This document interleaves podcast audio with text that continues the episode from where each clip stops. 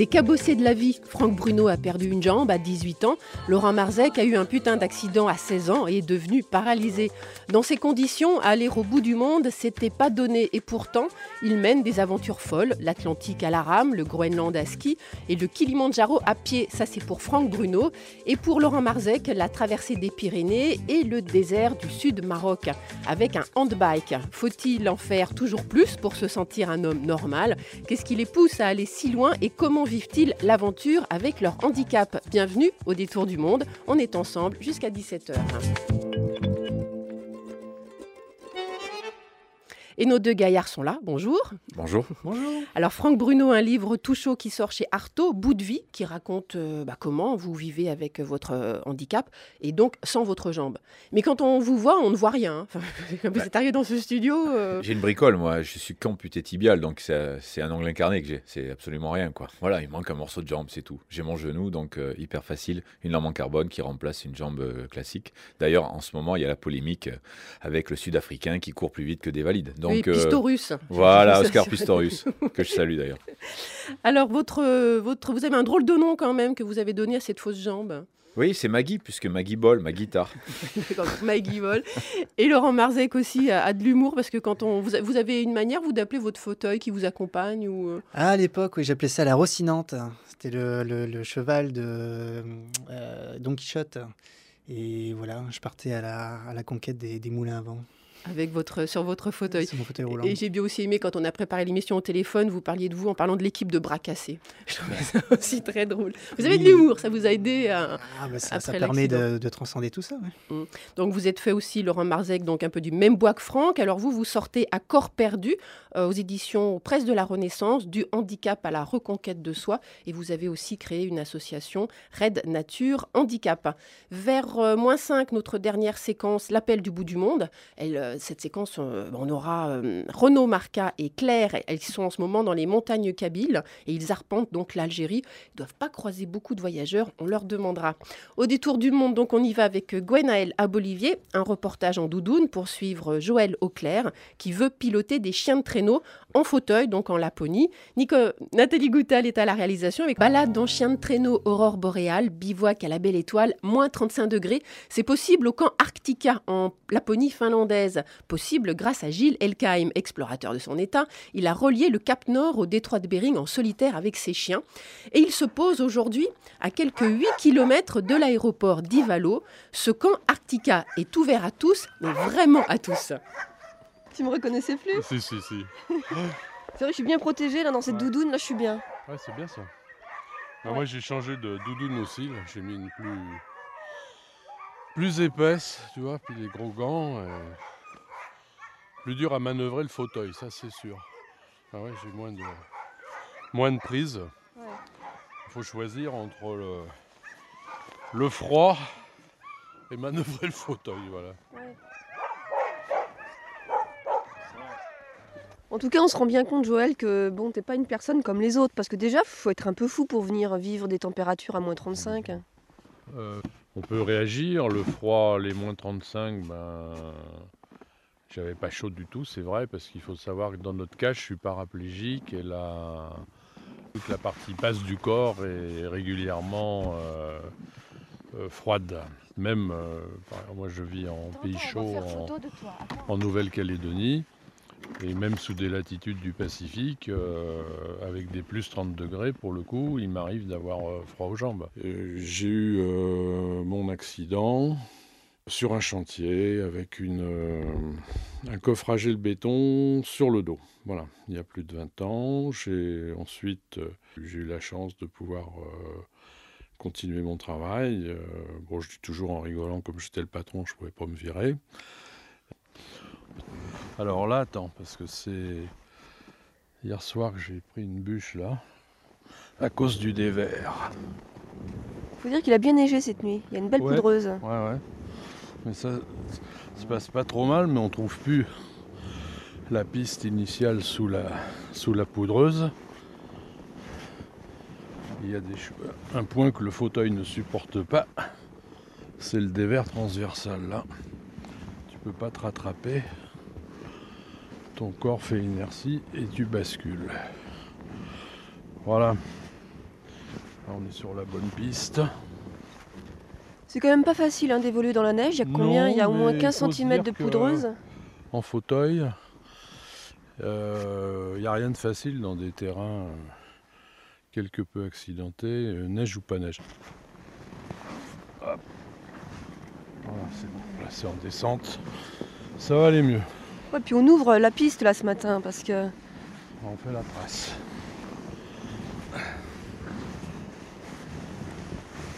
Là, on va descendre sur le lac.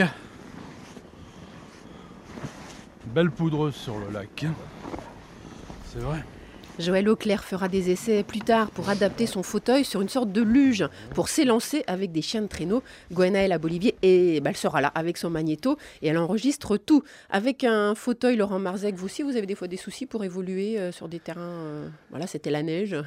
Euh, oui, enfin moi là, de temps en temps, moi j'ai de la chance, j'ai récupéré quand même une jambe, donc j'arrive à me déplacer, donc sans, sans mon fauteuil sur des quand des terrains sont un petit peu trop difficiles.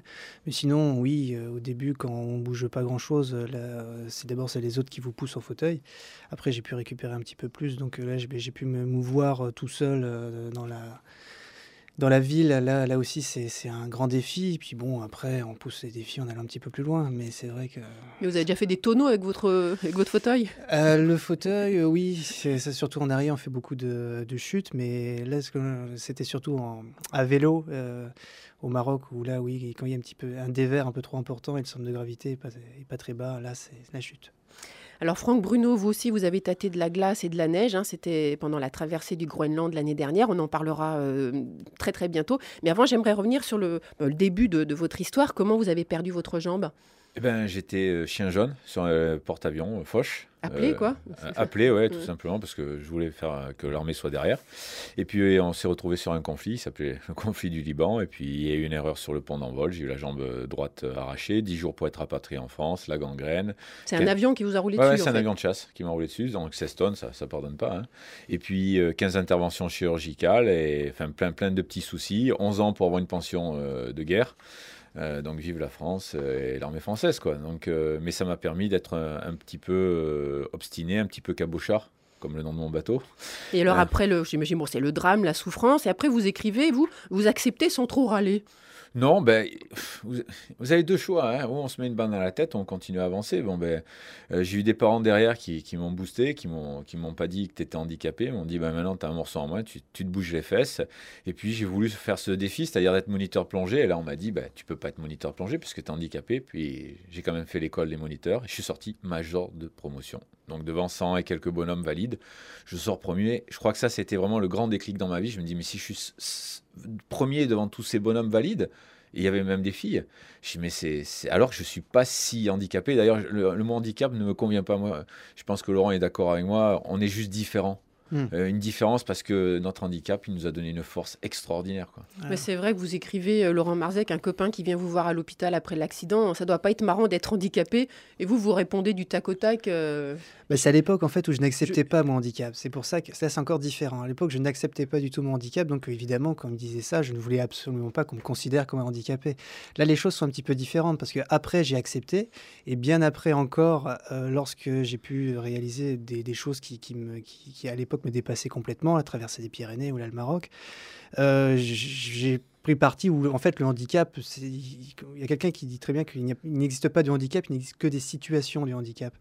Et en fait, euh, on a vraiment réussi, j'ai vraiment réussi à, à transcender tout ça à partir du moment où j'ai cultivé ma, différente, ma différence. Pardon, Ouais. Et j'ai- pris vraiment conscience qu'il fallait faire partie de sa propre catégorie. Et à partir de ce moment-là, ce moment il n'y a plus de limite. Et on ne se compare plus aux autres, mais on, on vit soi-même. Alors Franck Ouais. Bruno, lui, c'était un accident à 18 ans. Et vous, c'est à 16 ans, Laurent Moi, c'était à 16 ans, oui, Ouais. bah, un accident tout bête, un, un plongeon dans la mer Méditerranée euh, de, de ma hauteur sur du sable, dans 50 cm d'eau, ma tête qui se vrille sur le sable et juste une fracture des, cervicales au niveau du cou.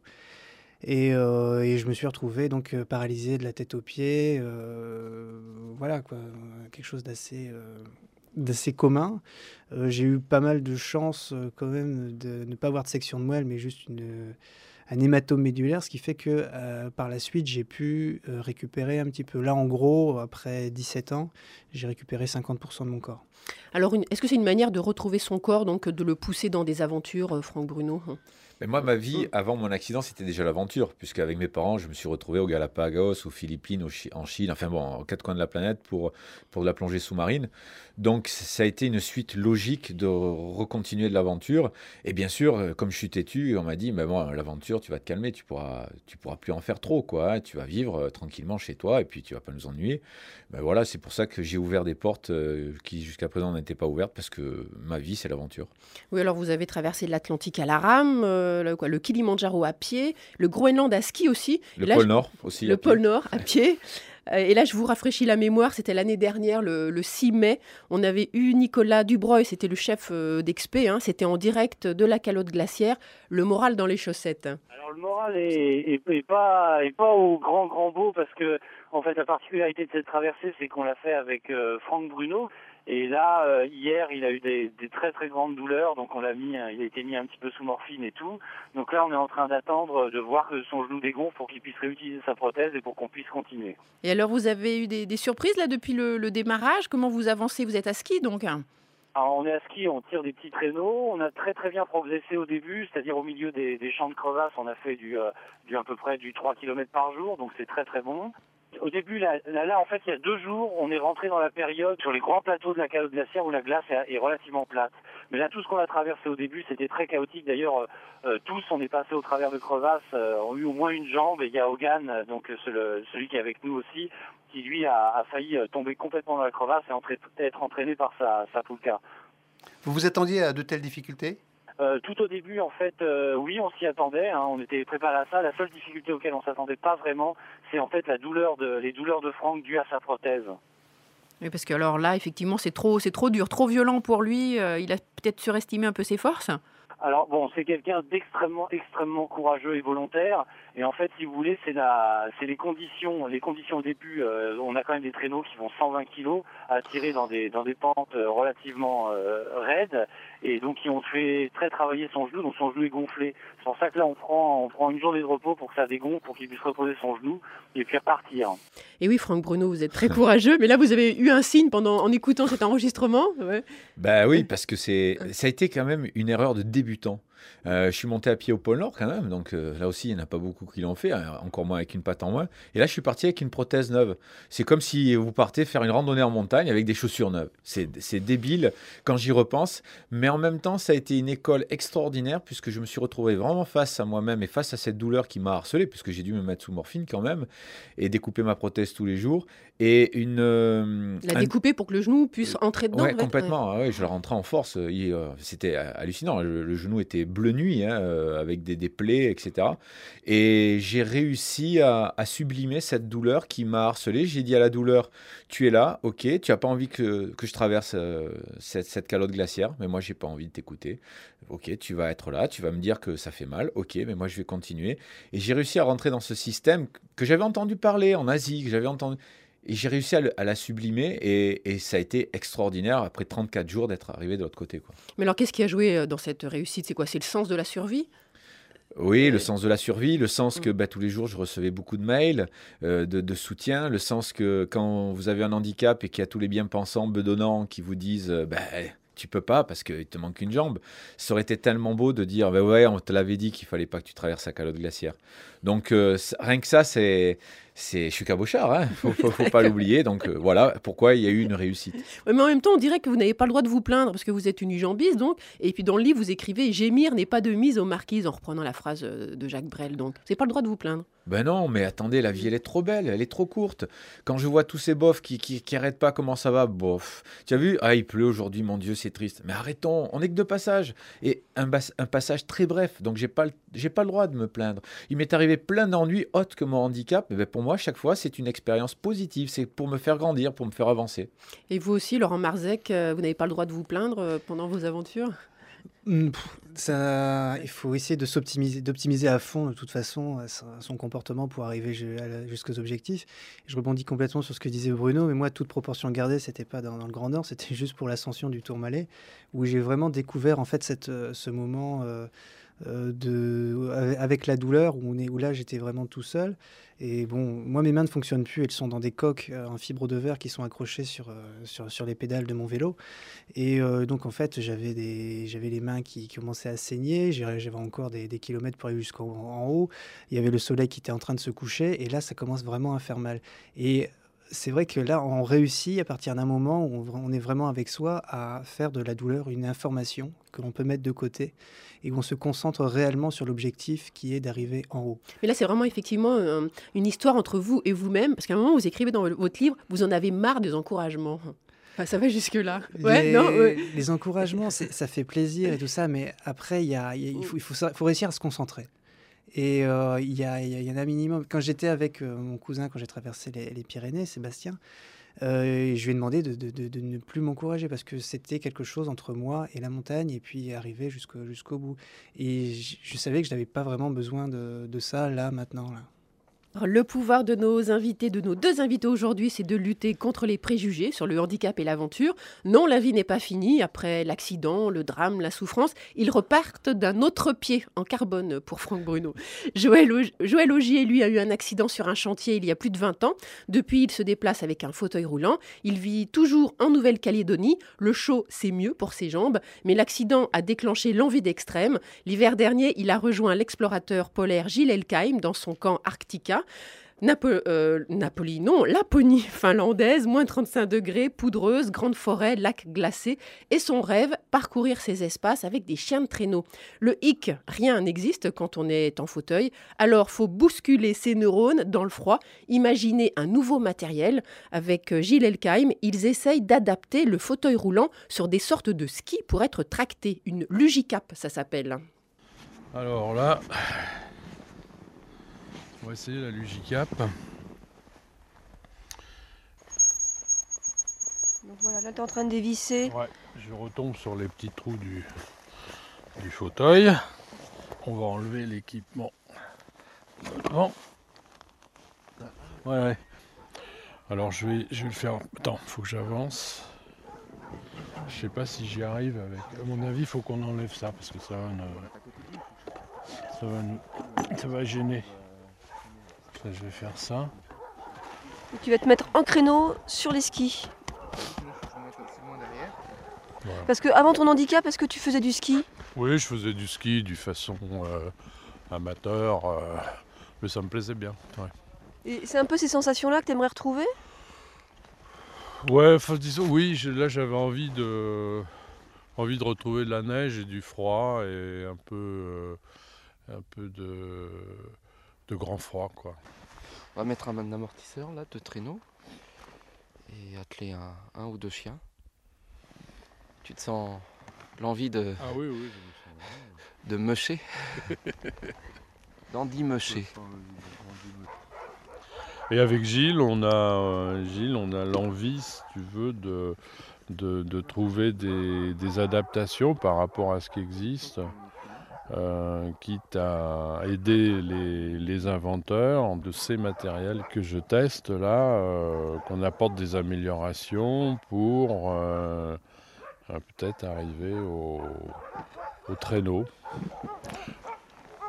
Je te bascule un peu trop Donc ça bascule attends, Ah oui, ça, là faut pas qu'il bascule. Ah oui, oui. D'accord. Tu vois, en, latéral, ça me semble pas mal. Moi. On va atteler deux chiens en ligne un bon chien de tête et puis un chien euh, tracteur. Je pense que là, euh, si on te perd, euh, tu sauras revenir tout seul. Oui, On va frôler les 60 km/h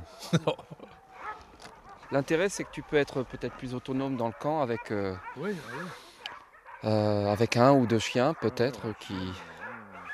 Puis on n'a pas besoin peut-être d'être là derrière toi. Tu prendrais un, ou de chiens, puis tu te ferais ta petite balade euh, tout seul sur le lac, quoi, sans forcément faire des transferts euh, de ton fauteuil à, un traîneau et, tout ce que ça demande comme organisation. Chari Chari il y a bien des chiens d'aveugle, il peut y avoir des, des chiens de pour personne en fauteuil roulant. Hein. Peut-être voir. Ouais, moi je suis prêt. Allez, chien, hop. Allez, hop. Et voilà, c'est parti. Allez les chiens Hop. Ok, allez. Eh, accroche-moi Vendée là, tu nous es... Vendée. Vendée. Perturbe. Allez. Yop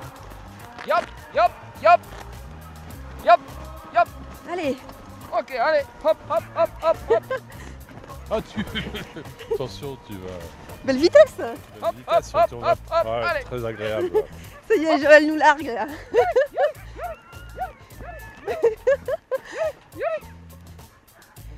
Génial Voilà, là on voit Joël qui, qui part avec les- le trio de chiens, chiens de traîneau. Ils s'enfoncent sur le lac. Ils glissent.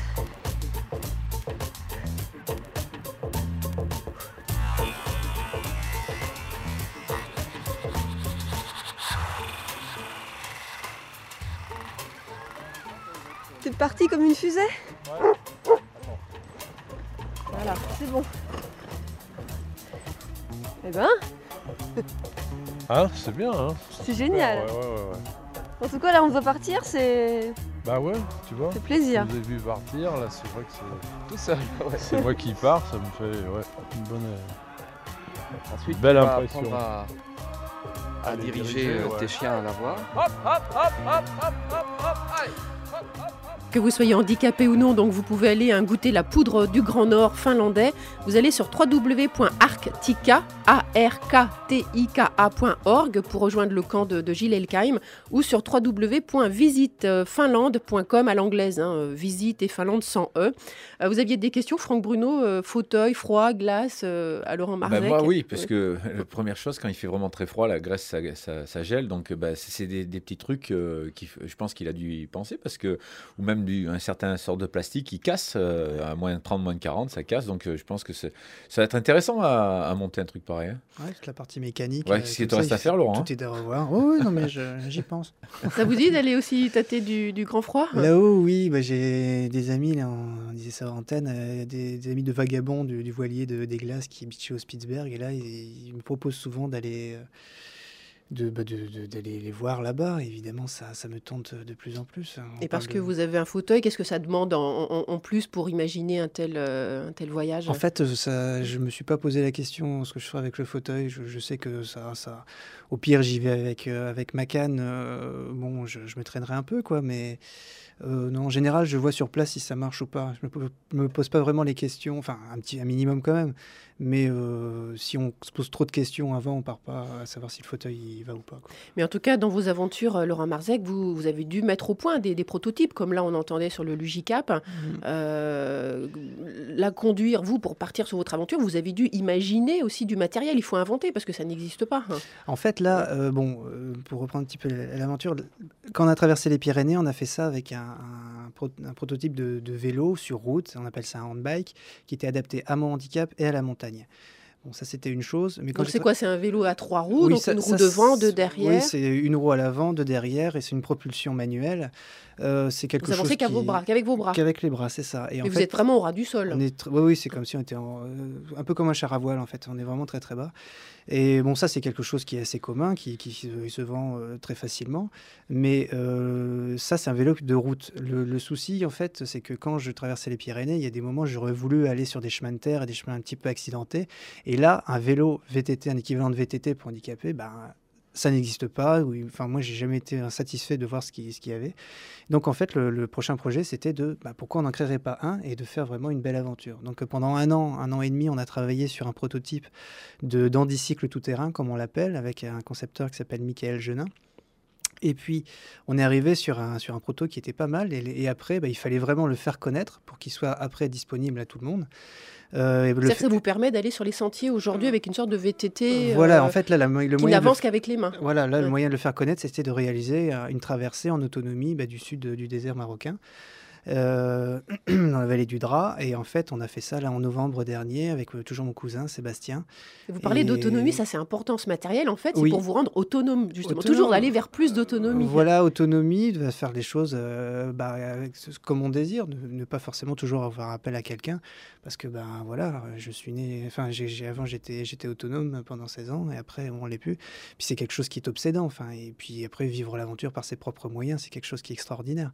Mais là donc le gros a- avantage ce- de- d'avoir créé ce, proto, c'était de, réaliser une belle aventure, mais surtout que d'autres personnes puissent la vivre également. Et donc là, le proto est en train d'être un petit peu modifié en ce moment, et il devrait être disponible euh, par la suite à, à la commercialisation donc en, en 2008. Donc ça Euh, va aider effectivement d'autres oui. personnes à pouvoir aller sur les chemins. On est limite en train de créer une nouvelle discipline en fait dans, dans le domaine du, de- du handicap, euh, un VTT qui il va permettre de, de vraiment d'aller sur des, des chemins euh, qui sont vraiment chaotiques. Ça, je peux vous le dire. Au Maroc, c'était assez, assez costaud. Euh, Franck Bruno, euh, dans, dans toutes vos aventures, aussi bien la traversée de l'Atlantique à la rame, vous êtes allé au pôle Nord, on a traversé donc le, le Groenland aussi. Euh, vous aussi, l'homme qui est important, c'est l'homme qui conçoit votre prothèse. Le guibologue, Le guibologue, oui, d'accord. Patrick, que je salue, qui est, Mm. qui est extraordinaire, puisque j'ai rencontré quand même des, des super prothésistes avant qui m'ont dit Toi, le sport, tu pourras pas en faire. Ça, c'est génial, quoi. Je veux dire, quand on vous dit ça, euh, à un moment, j'ai failli y croire. Donc, Patrick euh, m'a dit Non, non, non, tu as un moignon qui est esquinté, parce que j'ai un moignon qui est greffé. Il m'a dit Mais t'inquiète pas. Et effectivement, euh, j'ai rejoué au foot, euh, je fais des longues marches en montagne. Moi, je suis en Corse, le GR20 en long, en large, en travers, sans jamais me blesser. Donc, c'est très, très important, justement, le matériel, d'avoir. Déjà soi-même les compétences de pouvoir réparer. Moi, j'ai réparé ma, ma guibole euh, aux quatre coins de la planète. Et puis d'avoir euh, des gars autour euh, vraiment techniques qui, qui vont vous dire euh, Patrick, c'est pas quelqu'un qui communique beaucoup, hein, mais il me dit ça c'est possible, ça c'est pas possible, on va faire comme ça, comme ça, comme ça. Bon, ben voilà, ça c'est extraordinaire. Quoi. Et il faut arrêter de croire qu'on peut pas faire des choses parce que maintenant, à l'heure actuelle, il y a 50 ans en arrière, quand on était amputé euh, ou paraplégique, c'était pas la même. hein. Maintenant, avec, euh, avec euh, les moyens techniques qu'il y a, pratiquement tout est possible. À savoir que tout est possible. euh, hein, un non-voyant restera un non-voyant, un paraplégique, paraplégique, un amputé restera un amputé. hein. il, faut, il faut être clair et net. Mais euh, on a un, hor- un horizon qui est, qui est vaste et pratiquement à l'infini. Donc ça, Mm. c'est ça, c'est très important. C'est Oui. possible, mais le problème, c'est que ce matériel est extrêmement coûteux. Mm. Et Ça, euh, nous, on se trouve quand même assez bien favorisés parce qu'on arrive à trouver quand même des financements pour faire ce qu'on fait. ouais. Et là, le, là pour développer le, le prototype d'Andicycle, il a fallu à peu près 15 000 euros. Une personne qui a envie de faire du vélo, elle n'a pas forcément envie de mettre ce prix-là. Et ça, c'est un gros souci dans le domaine du handicap. À partir du moment où on veut réaliser quelque chose d'à peu près normal par rapport à une autre personne, il faut avoir de l'argent. Ouais. Et, ou alors des grandes connaissances et puis euh, des connaissances techniques. Ça, c'est un énorme frein. Non, il faut des gens qui vous soutiennent. Franck Bruno, vous aussi, vous mettez une casquette avec un sponsor et ils vous Ah oui, suivent. ouais, c'est clair, mais on est obligé, quoi. Je veux dire, Mm. on est obligé. En plus, bon, ces sponsors, ce sont avant tout des amis, mais on a besoin d'eux pour, pour exister, pour, pour avancer. Et puisque c'est une émission de voyage, moi, des fois, je suis très mal à l'aise quand je, je me promène en Afrique, en Asie du Sud-Est. Où là-bas, le handicap, c'est vraiment un handicap. Euh, là, je vais m'occuper d'une jeune fille qui a deux heures de Jakarta, qui est née sans une jambe et qui marche depuis l'âge, donc depuis qu'elle est née. Elle a 20 ans sur ses mains. Elle n'a elle n'a rien, même pas un morceau de bambou. Donc là aussi, c'est, on en revient un petit peu traumatisé. Et je, suis un peu fatigué souvent en, en Occident d'entendre euh, des gars comme moi euh, qui sont esquintés, qui se plaignent. Oui, mais bon, euh, on n'a pas la prothèse avec la couleur de peau qu'il faudrait. On n'a pas ci, on n'a pas là. On est vraiment des nantis, quoi. On a vraiment le- un des meilleurs matériaux au monde. Donc arrêtons de nous plaindre. Comment vivre sa vie donc avec un handicap? Nos invités font des expéditions, mènent des aventures folles, relèvent des défis aussi que les hommes valides hésiteraient euh, à y aller. Ascension du Kilimandjaro, traversée à la rame, de l'Atlantique, euh, le pôle Nord, la traversée du Groenland, ça c'est pour Franck Bruno, ou la traversée des Pyrénées, le sud marocain pour euh, Laurent Marzec. Je voulais revenir sur euh, Vicente Lizarazu qui a préfacé votre bouquin Bout de vie chez Artaud, euh, Franck Petit. Franck Petit, excusez-moi, ça c'est un copain Franck Petit. Vous c'est Franck Bruno. Pas grave. Il dit pour un footballeur, l'idée de n'avoir qu'une jambe est un cauchemar. C'est vrai que c'est une idée quand même largement partagée par tout le monde, euh, par moi-même aussi. Et vous revenez là en plus d'une autre aventure de l'Antarctique avec aussi des amputés. Vous emmenez aussi maintenant d'autres gens. euh, Oui, oui, avec j'ai créé eh avec Bichente et Dominique Benassi, lui aussi amputé, neuf fois champion du monde de triathlon, je le souligne. Mm. Le frère que je me suis choisi. Euh, je suis parti euh, en Antarctique faire une croisière, donc euh, Ushuaia, les Malouines, euh, Géorgie du Sud, péninsule Antarctique, retour par le Cap Horn, avec euh, quatre jeunes de mon association amputés. Et c'est vrai que ça n'a pas été facile, à Géorgie du Sud, sans nœud devant, d'accord? Mmh. Il n'y avait pas de moustiques, on était tranquille. Ah bah, le vent en général, oui. ça- Donc voilà, et puis, euh, euh, bon, un voyage extraordinaire, mais le clin d'œil, c'est cet arrêt à Buenos Aires, où on est allé euh, errer dans la chaleur argentine, et on a rencontré des gens qui faisaient la manche dans la rue, qui étaient amputés des deux jambes ou des deux bras, et, qui n'avaient pas de prothèse, et qui étaient souriants, et je leur ai dit, vous avez vu? Et là, hop, il y a eu un grand silence. Il me dit, oui, oui, maintenant qu'on te connaît, on, on sait, nous, on est des privilégiés, même s'il nous manque un morceau. Donc ça aussi, je crois que le voyage apporte euh, euh, un réconfort en disant, mais nous, on est vraiment des nantis. Alors là, vous étiez en bateau, donc en croisière, hein, à sur, fait, ouais. euh, dans- pour l'Antarctique. Et vous, euh, Laurent Marzec, vous aussi, vous avez des projets côté bateau, alors que vous n'êtes pas du tout marin, mais vous avez envie de grimper aussi sur un, un Exactement. voilier. Là, il y a un énorme projet qui est en train de se, se dessiner avec une bande de, de copains qui s'appelle la bande de bras cassés. On est en train de monter un, un équipage en fait de, de marins mixte, donc euh, trois personnes handicapées, trois personnes valides, euh, pour un projet qui s'appelle le défi intégration qui aura pour objectif en fait de, de promouvoir l'intégration des personnes euh, handicapées au sein du- d'un équipage et évidemment euh, tout ça pour montrer que pour promouvoir en fait l'intégration des personnes handicapées au sein de l'entreprise. Mais il faut revoir le bateau de A à Z, il Donc, faut imaginer. Ouais, donc euh, en fait, ouais. on, on va faire ça grâce à, à- grâce à la voile. On est en train de, de créer là un, un prototype de, de- enfin, on va, on va faire un- fabriquer un, un classe 40 qui sera adapté à la, à la manœuvre, autant pour les personnes handicapées que pour les, val- euh, que pour les valides. Là, c'est sur les deux années qui, qui vont suivre, on va s'entraîner sur ce, sur ce bateau. Et en 2010, en octobre 2010, on voudrait partir pour une grande aventure qui essaie de battre euh, un record océanique qui s'appelle l'Odyssée des épices, qui consiste à partir de l'île de Groix, au large de l'Orient, jusqu'à, jusqu'aux îles Maurice, euh, en passant par le cap de Bonne-Espérance. Et vous en serez Vous serez sur ce Bien bateau sûr, oui, Ah je ouais. suis initiateur du, du projet avec Éric Bellion, Nicolas Mézel, Grégory Dunem. Et alors, Franck euh, Bruno, est-ce que vous y croyez, vous? Parce que vous, vous vivez sur un bateau toute l'année. Ouais, moi, c'est ma- encore. moi, je- Elle est où ma- votre planque? Ouais, en Corse du Sud. ah oui, moi, ma maison, c'est mon bateau depuis euh, 17 ans. Donc, ce projet, il est, il est, il est extraordinaire. Mais Bien sûr qu'il va le faire. Le peu que je connais Laurent, on a fait quelques interviews croisées. Mm. Euh, je sais qu'il va le faire parce que ben, parce que, parce que c'est quelqu'un qui est entier. Mais en fait, euh, là, j'ai j'ai jamais. euh, j'ai fait deux jours de voile il y a dix ans. Bon, à part ça, je suis un peu kayakiste et puis plongeur. Mais bon, euh, l'aventure me plaît, je sais que c'est possible. À côté de ça, on, est on, est, on va être entraîné par. euh, parmi l'équipe, il y a Isabelle Autissier, il y a Yves Parlier, il y a, il y a la Marine nationale qui est derrière nous aussi. Enfin bon, il y a une énorme euh, logistique derrière qui est en train de se monter. Mais est-ce que vous pensez que sur un bateau, alors qu'a priori c'est vrai que c'est pas un élément tout à fait facile pour vous de se déplacer avec un fauteuil sur un bateau, est-ce qu'on développe à ce moment-là dans l'aventure comme ça de nouvelles, de nouvelles fonctionnalités Enfin, On développe des choses qu'on n'imaginait pas au départ. Ouais, Moi, je je sais le pas. pense. Ouais. La force de l'homme et de la femme, c'est de Mm. savoir s'adapter. Hein. Si on attend que ce soit le bateau qui, qui s'adapte à nous, bien sûr, on va faire des, des- des- des- il va y avoir des, pièces exprès pour nous. Mais après, c'est- aux marins à s'adapter. Et quand on est dans du mauvais temps, je veux dire, quand j'ai traversé l'Atlantique à la rame, euh, j'avais un pied articulé un peu plus euh, spécifique pour cette traversée, mais on avait le cul sur le bateau, il fallait ramer, puis point barre. Là, il va falloir tirer des bords, il va falloir aller contre les tempêtes. Et la tempête, elle n'en a rien à faire de savoir qu'il est paraplégique, non-voyant, amputé des deux mains et des deux jambes. Ça, c'est la mer, elle, elle est toujours identique. Et c'est ça qui est fabuleux. Avec la nature, le handicap n'existe pas parce que la nature, elle, elle reste toujours pareille. Mhm. Puis on ne soupçonne, on ne soupçonne absolument pas le, le potentiel qu'on peut avoir. En fait, on, on développe de nouvelles fonctionnalités à partir du moment où on est confronté à des, à des, à des nouvelles. euh, Oui, si on euh, reste tranquille chez choses. soi, regarder la télé dans Ah. ses Là, chaussons, là, ça on va pas avancer pas des masses. Donc Ouais. évidemment, moi, mes mains ne fonctionnent plus. Comment je vais faire pour, manier un winch, pour, euh, pour faire tout ça? On va développer un minimum, mais à côté de ça, moi, je vais développer d'autres choses. Il faut toujours avoir de l'idée, hein. être un inventif, ingénieux, euh, c'est ce que j'entends. Et vous, euh, Franck, vous allez repartir à nouveau, enfin je sais pas, vous revenez là de, de l'Antarctique, vous étiez au Groenland l'année dernière, et là vous allez repartir le 20 mars, Ouais, au Groenland. encore au Groenland. Ah, il faut faire attention quand on monte dans le nord, euh, Laurent. euh, on- Ah, c'est des endroits. Moi, j'ai eu la chance de vraiment beaucoup voyager, d'être aux quatre coins de la planète, que ce soit le cercle polaire sud ou nord. Dès qu'on l'a passé, c'est quelque chose d'extraordinaire. Donc là, je vais repartir avec Nicolas Dubreuil, le navigateur Stéphane Perron. On va partir avec euh, six chasseurs d'ours, donc euh, des Inuits, qui ne vivent que ça. Ils savent même pas que, où est la France, où est l'Europe. Et on va partir vivre en autonomie complète avec eux, c'est-à-dire on n'aura pas de nourriture lyophilisée. On va manger ce qu'il y aura sur la sur route. Vous risquez de perdre encore des kilos. Yes, c'est pour ça que on a un beau paquet de biscuits devant nous. On va, on va vite le finir avant que. Oui, c'est les biscuits au chocolat offerts par euh, France Inter. Il faut faire attention, la boîte c'est pour un mois là. D'accord. euh, Bon, on, on- on va, on va rationner alors. ouais. Donc vous- voilà, le projet il Vous est allez là. traverser hum, Pardon? Vous allez traverser quelle partie? La baie de Euh, Melville. La baie de Melville. C'est au nord, au nord, nord du Groenland.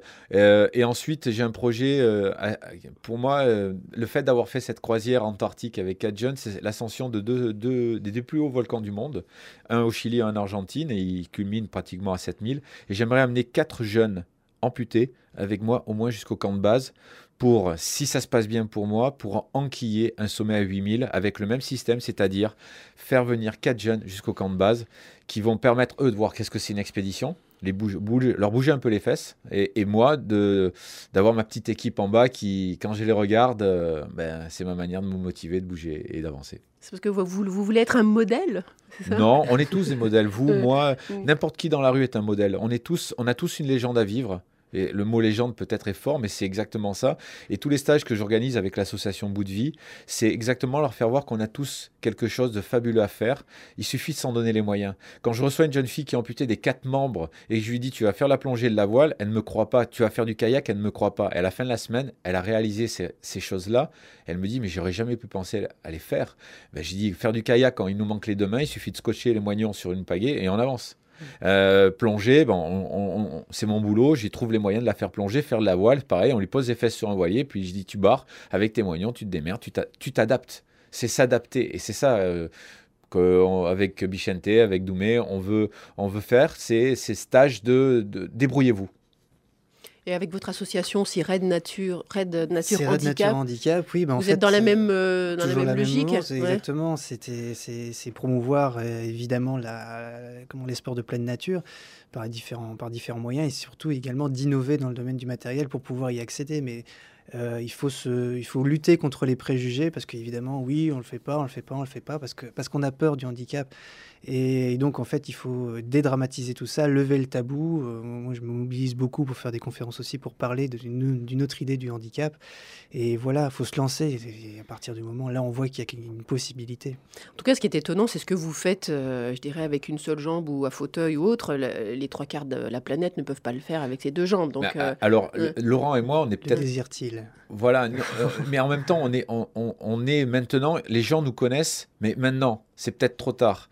Parce que c'est ce qu'on a fait avant, cette préparation. Laurent, quand il a été tétraplégique, tétraplégique, euh, on est cuit, quoi. hein. Mm. Eh ben non, il a, il a travaillé, travaillé tous les jours. Moi, pareil, tous les jours, je suis sur mon vélo, tous les jours, je cours, je nage, je m'isole en montagne, je fais.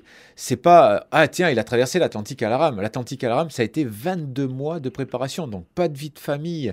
Euh, on rentre vraiment dans un, dans un temple et on ne fait que ça. Donc, ça aussi, il faut que les gens de l'extérieur le voient. Et c'est hélas, notre société qui fait que par les médias modernes font qu'on devient une vedette en 5 minutes.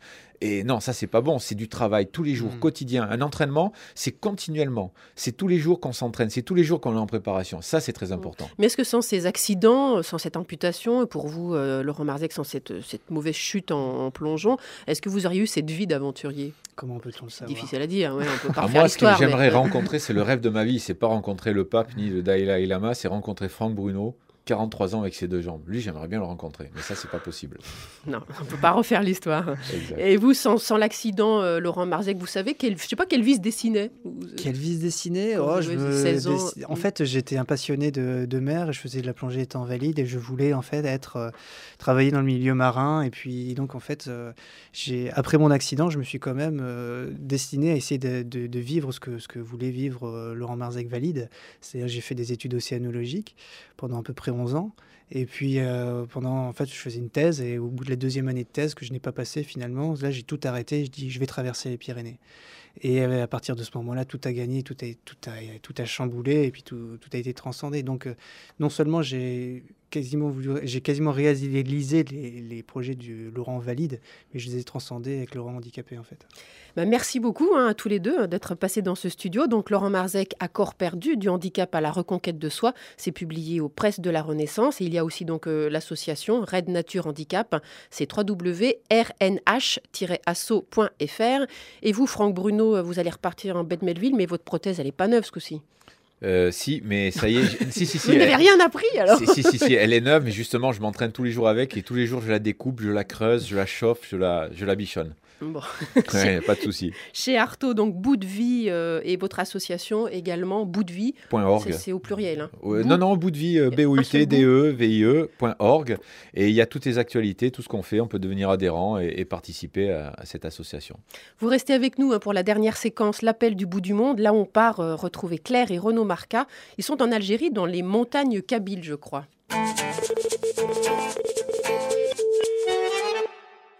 Alors, vous voyagez en couple, je ne sais pas lequel des deux on a au téléphone, c'est Claire ou Renaud? Ben c'est clair, comme d'habitude, Renaud, il n'aime pas parler en public, alors c'est clair qu'il parle. Bonjour, euh, vous êtes donc dans les montagnes euh, kabyles. En tout cas, on a l'impression que vous êtes vraiment pas très loin, en bas de la rue. Vous êtes où exactement? Alors écoutez, on est euh, en face du magnifique massif du Djurdjura, donc euh, la Kabylie, dans un paysage de montagne absolument éblouissant, avec des sommets enneigés, euh, des, vallées euh, printanières, avec des amandiers qui sont déjà en fleurs. Euh, C'est absolument magnifique.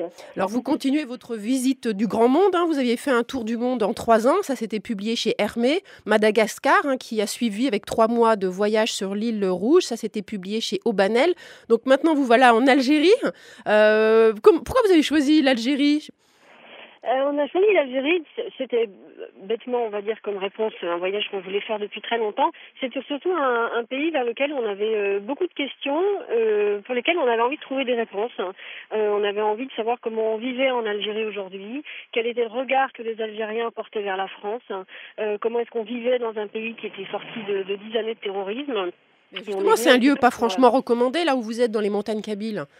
Non, bah disons que c'est les problèmes en Kabylie sont assez localisés, en Algérie euh, en général aussi. Euh, il faut être bien accompagné. Et en l'occurrence, aujourd'hui, on est très bien accompagné puisqu'on est en compagnie de, de Barak qui nous, qui nous guide dans les villages kabyles.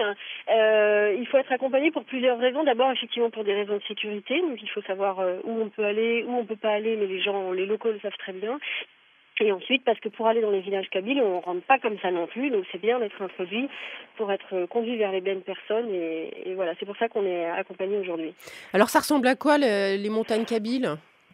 Les montagnes kabyles, elles m'ont fait penser un petit peu moi à des paysages du Vercors, euh, avec un contraste de, de grandes plaines très verdoyantes, parce qu'ici le temps est très précoce et puis il n'a pas encore beaucoup neigé, sinon il y a un mois et demi. Et puis euh, bah, des grandes falaises rocheuses avec des sommets couverts de neige, avec des crêtes acérées. C'est vraiment très très beau. hein. Et il y a des villages, parce que les gens habitent au sommet des montagnes. Ça ressemble à quoi, les villages? Alors ça, c'est la particularité de la Kabylie, qui est vraiment le principal massif, euh, on va dire, de, montagne en Algérie. Et effectivement, euh, depuis toujours, en fait, les villages se sont construits euh, sur la crête des montagnes.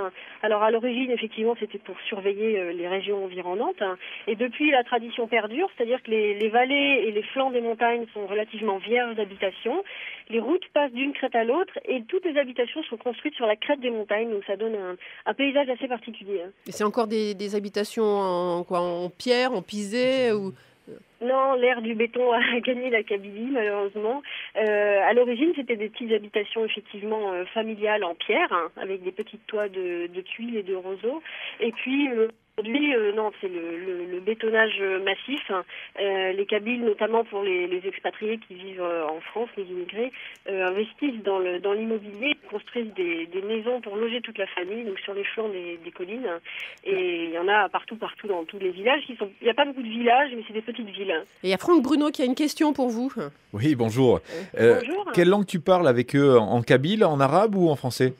Alors malheureusement, je manie encore moins le kabyle que l'arabe, D'accord. c'est pas peu dire. Mais les Algériens, pour la plupart, parlent très très bien français. Ils aiment bien parler français. Les Algériens aiment beaucoup la France, hein.